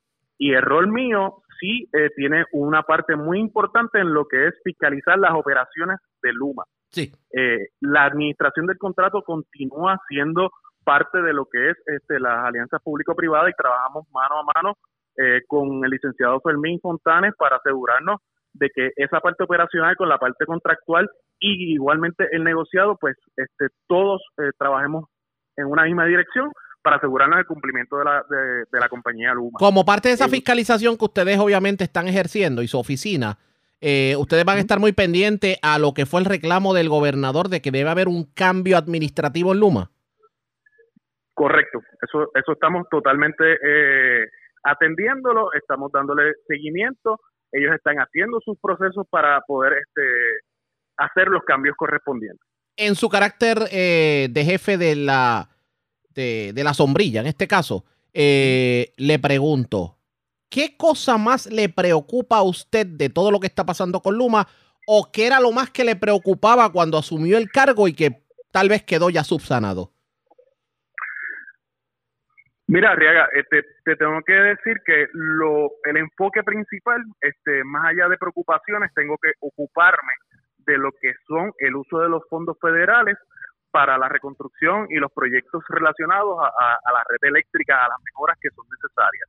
En este sentido, recientemente, y lo que es la estabilidad del sistema en el corto plazo. En este sentido, tengo que decir que gracias a la buena comunicación que tenemos este, desde el gobernador con el, con el componente federal y a la ayuda reciente que se anunció, que vamos a tener generación temporera en, mediante barcazas generatrices y mediante otros trabajos que va a estar haciendo el cuerpo de ingenieros con FEMA y el componente federal, vamos a estar eh, vamos a estar recibiendo ese alivio, ¿verdad? Ese respiro. Ahora mismo estamos trabajando tanto con Luma, la Autoridad de Energía Eléctrica y todo el componente federal para avanzar esos trabajos, para tener esa generación temporera que nos va a permitir ese alivio, ese respiro que tanto necesitamos enhorabuena que esperemos que obviamente eh, veamos, digamos, a largo plazo que toda esta que toda esta situación que vivimos con la energía eléctrica se pueda de alguna manera resolver y lo que tiene que ver con la inversión de todos esos millones de dólares que se prometieron para la red eléctrica de Puerto Rico.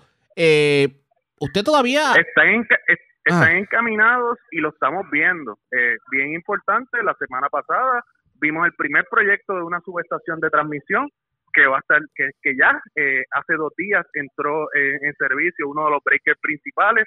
Estamos viendo elementos que se están eh, cambiando o añadiendo en, lo que es la distribución de la red eléctrica para aislar cualquier falla que ocurra y no hacer un impacto mayor. estamos viendo ya el reemplazo de más de 16 mil luminarias que ya hoy se han reemplazado a través de, lo que es el alumbrado público. Así que, y hay, de nuevo, hay muchos proyectos encaminados, sobre 40 proyectos. Sí, tenemos que mejorar todavía en lo que es comunicar todos esos esfuerzos y eso es parte de lo que le estamos requiriendo a Luma. ¿Usted entiende que el gobierno tomó la mejor decisión con el caso de Luma Energy? Yo entiendo que eh, tomamos, eh, el gobierno está continuando lo que es la transformación del sistema energético de Puerto Rico que ese es el norte eh, que, estamos persiguiendo. Ingeniero, agradezco el que haya compartido con nosotros. Buenas tardes. Buenas tardes, siempre disponible. Como siempre, ya ustedes escucharon, vamos a una pausa. Cuando regresemos, pues tenemos que hablar precisamente de fondos federales que se prometieron y que no se vio el movimiento. Y hablamos de todas esas personas que se vieron afectadas en la zona suroeste de Puerto Rico con los temblores. Muchos perdieron su residencia a estas alturas del juego no han recibido ayuda. Yauco fue uno de los municipios más afectados, aparte de Guánica. ¿Y qué va a ocurrir en este sentido? Hablamos de eso luego de la pausa. Regresamos en breve. La red le informa. Señores, regresamos a la red le informa, el noticiero estelar de la red informativa, edición de hoy jueves. Gracias por compartir con nosotros. Uno de los municipios que más resultó afectado en el periodo de temblores en el 2020 fue Yauco. Muchas residencias se vieron afectadas. Estamos a primero de diciembre de 2022. Ya se van a cumplir dos años desde que se dieron los temblores. Más de dos años. Porque fueron a principios del 2020. y nada se ha hecho para ayudar a estas familias que lo perdieron todo. Ahora resulta que Yauco va a iniciar un plan precisamente para ayudar a todas estas personas y lo que puede ser la rehabilitación de viviendas. Miguel Santiago, periodista de Metro, tuvo la oportunidad de hablar con el alcalde de Yauco, Ángel Torres Ortiz, y escuchen cuál es el plan del municipio de Yauco precisamente para ayudar a estas personas que a estas alturas del juego todavía no han recibido ayuda del gobierno. años, luego del paso de los terremotos, e inclusive en la mañana de hoy tembló nuevamente nuestra zona, ¿verdad? Que ha sido constante durante los pasados años y tenemos una comunidad eh, que 13 familias están viviendo en módulos de madera en la comunidad Ciénega, al igual que nuestro interés es poder reubicar sobre 35 familias porque hay un estudio geológico del Departamento de Recursos Naturales que determinó que el terreno donde están enclavadas sus estructuras es inestable e inseguro y no pueden volver a construir en el mismo. Esta comunidad particularmente eh, no son titulares de los terrenos, lo que hacía más difícil conseguir ayuda federal para poder reubicar a estas familias. Eh, nosotros nos dimos a la tarea de hacerle una solicitud a la Junta de Supervisión Fiscal a través del secretario de Vivienda de los fondos de emergencia del Estado eh, para eh, poder satisfacer la necesidad de fondos para hacer una subasta pública y construir inicialmente 25 unidades de vivienda junto a 5 que ya el municipio ha comenzado a construir en terrenos que el Departamento de Vivienda nos había donado para satisfacer, poder reubicar a estas familias que tanto lo necesitan y que aparte de los terremotos pernoctan en estos módulos, ya sea en la temporada de huracanes que está que presta a culminar, eh, como la situación de que aún sigue temblando en nuestra zona. ¿Cuántas familias actualmente todavía dependían de estos módulos? Alrededor de 13 familias están viviendo en los mismos aún y alrededor de 35 es el total de residentes que deben ser reubicados entre las comunidades Ciénega, La Joya, eh, Mediaquija y Lima del barrio Barinas, que es colindante con el epicentro eh, del vecino pueblo de Guánica y colindante con Guayanilla también.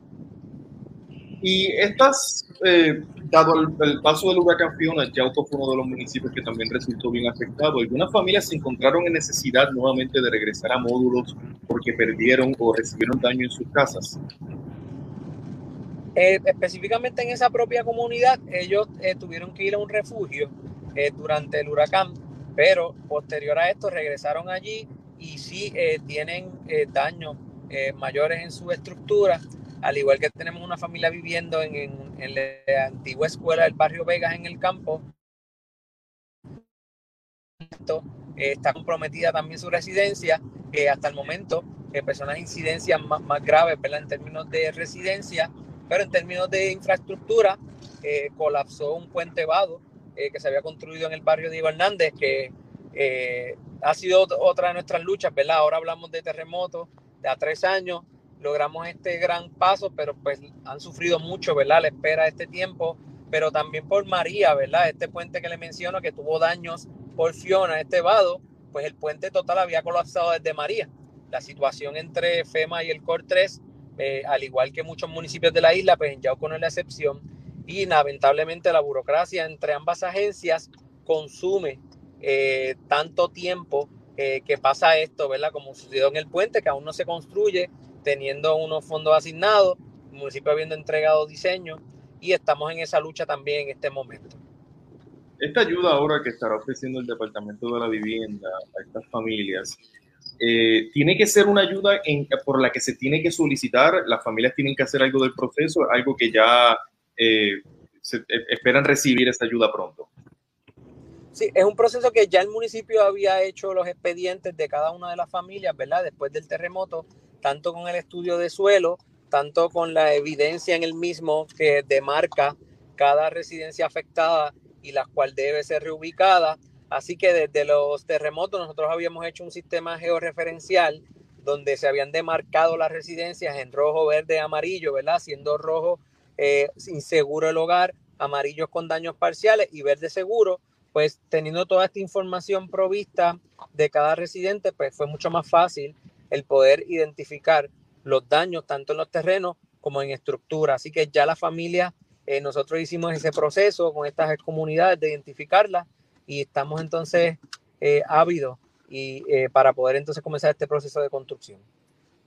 El resto de la reconstrucción que, ¿verdad? que Yauco debe completar, quizás por daños por María o los terremotos, ¿hasta cuándo se extiende eso? Eh, ¿Podrían todavía faltar años en lo que el, el municipio logra recuperarse en su de manera completa?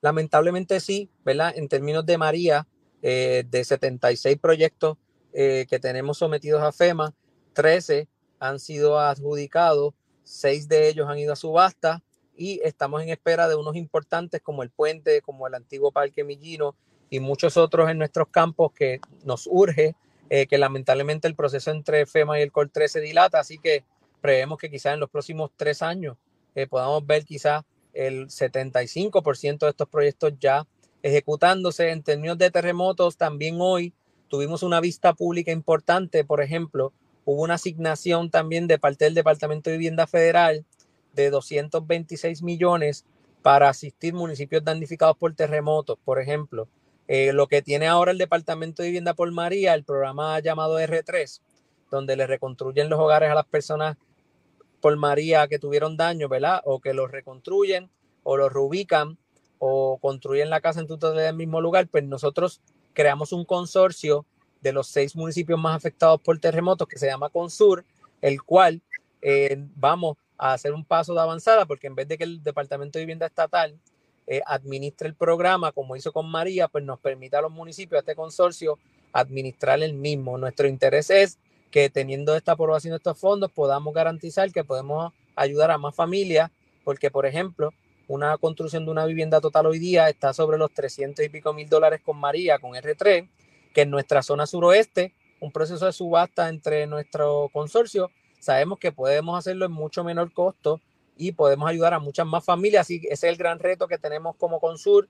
Eh, estamos esperanzados que puedan ya eh, al primer trimestre del año próximo, del 2023, pueda comenzar en funciones Consur y comenzar a hacer el outreach, ¿verdad? Que las comunidades puedan darnos la información y pueda ejecutarse este plan de rehabilitación de vivienda y de cascos urbanos eh, que tanto lo necesitan.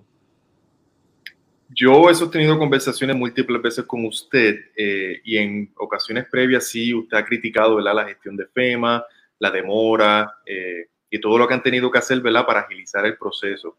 Yo, cuando la secretaria de FEMA eh, visitó Puerto Rico, le pregunté cómo piensan agilizar el proceso eh, para no repetir eh, lo mismo que pasó con María. Le pregunto a usted, luego de los estragos de Fiona, luego de este proceso, ¿ha notado alguna diferencia? ¿Ha sentido algún cambio en la agilidad que ofrece FEMA? En términos de asistencia individual directa al ciudadano, sí. Por ejemplo, ahora cuando FIOMA fueron menos restrictivos y ayudaron más a las familias que no tenían titularidad, ¿verdad? Antes era un proceso más tedioso en términos de declaraciones juradas que a lo mejor terminaban en nada. Ahora eso no era un impedimento para que los ciudadanos pudieran solicitar.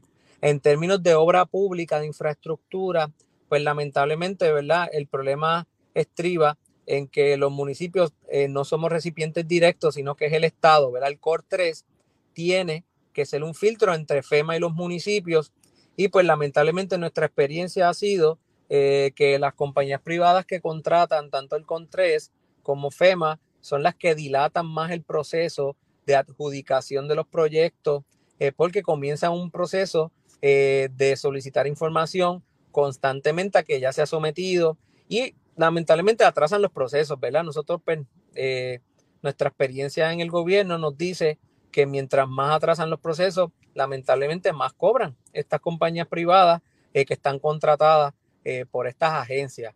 Así que ese sí ha sido nuestro mayor reclamo, el que se pueda agilizar este proceso sin necesidad de estas compañías privadas, eh, que entendemos que son el obstáculo entre el COL 3 FEMA y los municipios. No le tengo más preguntas para usted, pero sí quiero saber, este, ¿cómo está la recuperación de Yauco luego de varios meses después del huracán Fiona? ¿Cómo lo ve? Pues, para nosotros, eh, en términos de recuperación directa, eh, pudimos lograr eh, lo que es la, limpieza de camino en, en un buen tiempo. el DRC de FEMA estuvo en Yauco sobre 14 mil contribuyentes yaucanos pudieron reclamar a FEMA, de los cuales asignaron ayuda a 26 familias a rehabilitar sus hogares y el proceso en ese momento de FEMA pues ha sido directo al tener la oficina en el estadio municipal. No obstante, se agravan problemas desde María, que son proyectos de infraestructura necesarios, que sigue siendo nuestra preocupación, ¿no? La, la inundación severa en el área del río Yauco, donde está la urbanización Luquetti, que es algo que hasta el día de hoy desde María eh, no se ha podido resolver, ¿verdad? La calle Santo Domingo que se socavaron, pues son situaciones que han sido repetitivas en los desastres, pero que no dejan de preocuparnos porque tiene fondos asignados por María. Alcalde Ángel Torres Ortiz, alcalde de Yauco, muchísimas gracias por prestarme su tiempo y un ratito para hablar con nosotros aquí en Metro Mediodía, se lo agradezco un montón. No, le agradecemos a ustedes, mire, fueron el primer medio que reseñó la necesidad de que estas personas se reubicaran.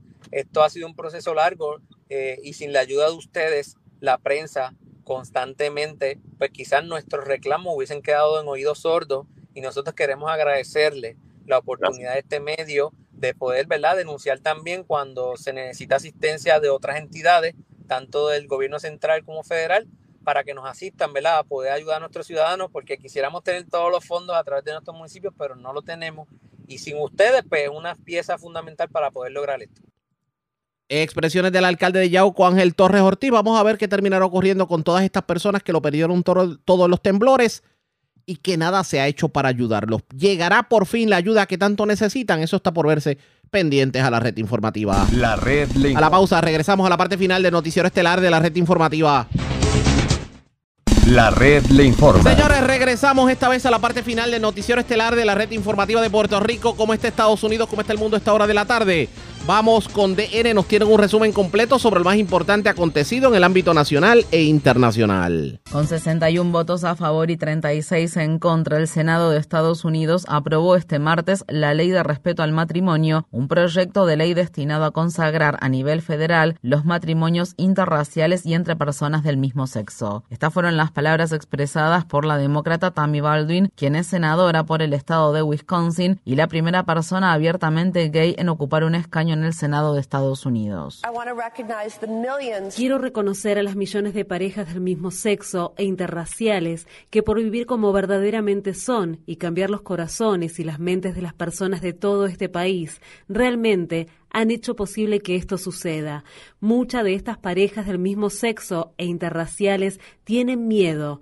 Les preocupa ser despojados de los derechos, las responsabilidades y las libertades que disfrutan gracias al matrimonio civil.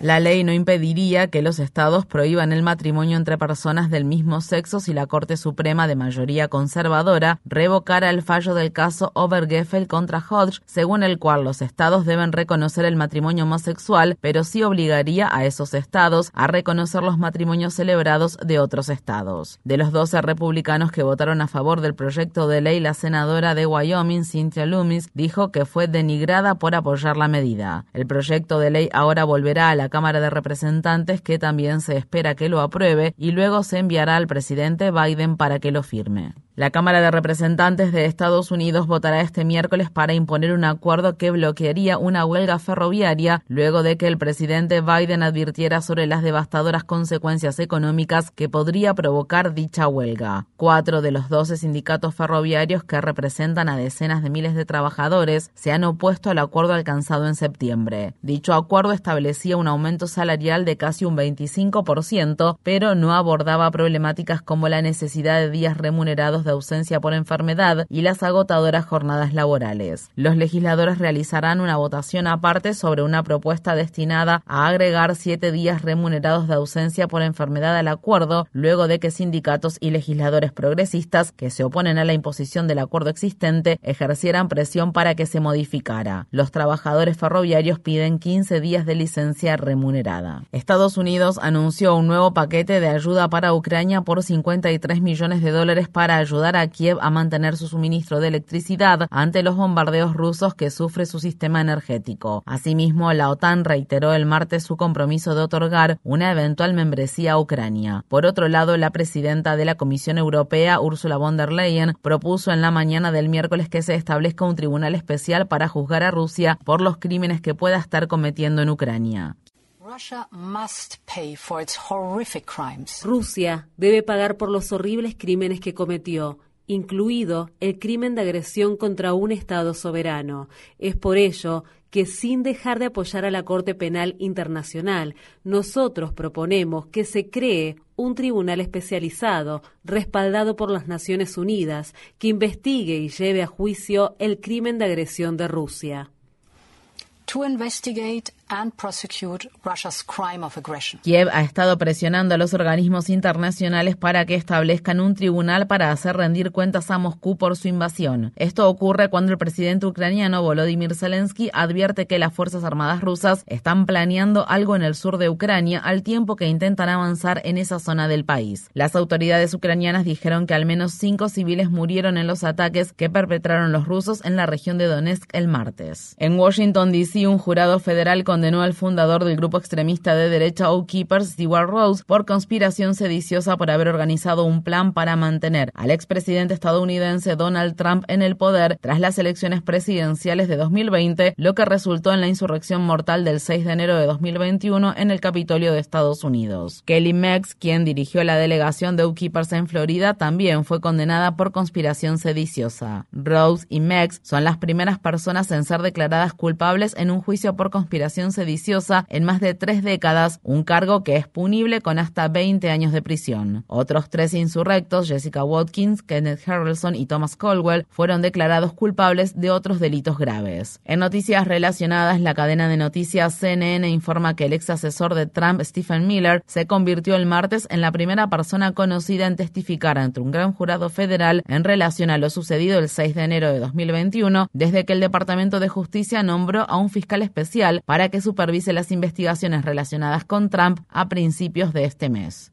En más noticias sobre las elecciones de 2020, el juez federal de Washington, D.C., Emmett Sullivan, rechazó el lunes los argumentos de la defensa de Trump de tener inmunidad absoluta en una demanda que presentaron organizaciones de defensa de los derechos civiles, entre otros, por el intento de Trump de privar a los ciudadanos del derecho al voto. Mientras tanto, la Corte Suprema del Estado de Carolina del Sur ordenó al ex jefe de gabinete de la Casa Blanca, Mark Meadows, que testifique ante el gran jurado que investiga los esfuerzos de Trump para revocar el resultado de las elecciones de 2020 en el estado de Georgia. Un funcionario catarí que supervisa la Copa Mundial de Fútbol de la FIFA ha dicho que el número de trabajadores migrantes que han muerto mientras trabajaban en proyectos relacionados con el torneo oscila entre 400 y 500. El comentario de Hassan Al-Tawadi, la máxima autoridad del Mundial de Qatar, se produjo durante una entrevista con el periodista británico Piers Morgan.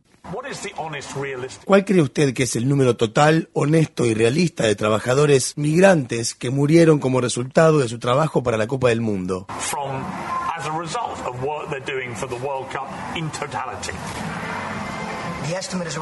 La estimación es de alrededor de 400, entre 400 y 500. No tengo el número exacto. Eso es algo que se está discutiendo.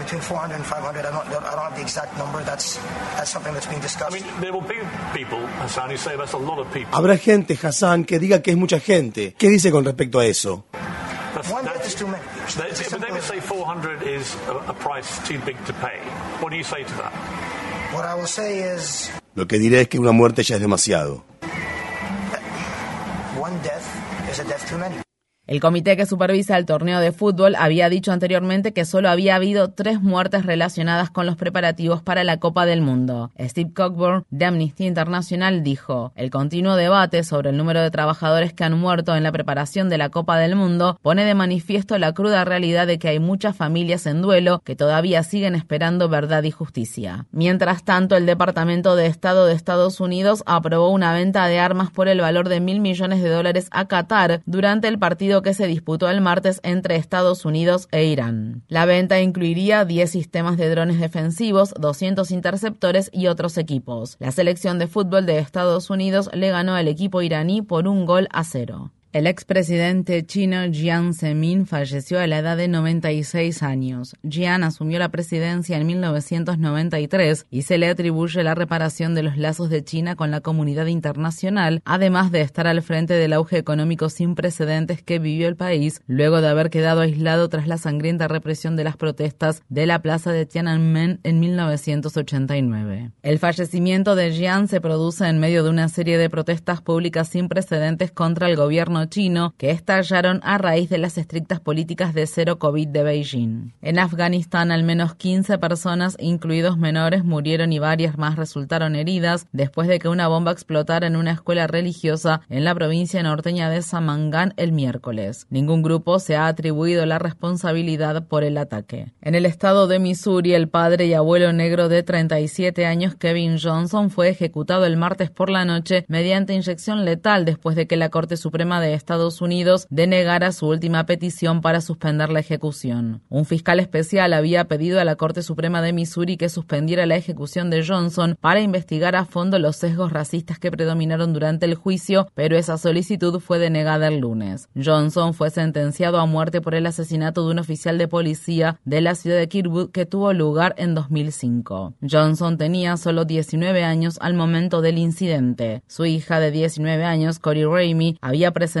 una demanda ante la Unión Estadounidense para las libertades civiles con el fin de impugnar una ley de Missouri que le prohibía presenciar la muerte de su padre por ser menor de 21 años. En Estados Unidos, el congresista demócrata por el estado de Virginia, Donald McKitchen, murió el lunes tras librar una batalla contra el cáncer colorectal. Durante los homenajes que se realizaron en Washington, D.C. por su muerte, sus colegas destacaron su compromiso con los asuntos sociales y ambientales. McKitchen acababa de ser reelegido a principios de este mes. Se celebrará una elección especial para determinar quién ocupará el escaño que dejó vacante en la Cámara de Representantes estadounidense. En Hawái, el volcán activo más grande del mundo, Mauna Loa, entró en erupción por primera vez en casi cuatro décadas. El volcán vecino, Kilauea, ha estado en erupción durante más de un año. Esta es la primera vez que los dos volcanes están en erupción al mismo tiempo desde 1984. En la ciudad de Nueva York, el alcalde Eric Adams dijo que la policía y los trabajadores del área de urgencias médicas comenzarán a hospitalizar a las personas con enfermedades mentales en contra de su voluntad, incluso si no representan una amenaza para los demás. Persiste un error común en creer que no podemos brindar asistencia involuntaria a menos que la persona sea violenta, suicida o presente un riesgo de daño inminente. Se debe dejar a un lado este mito.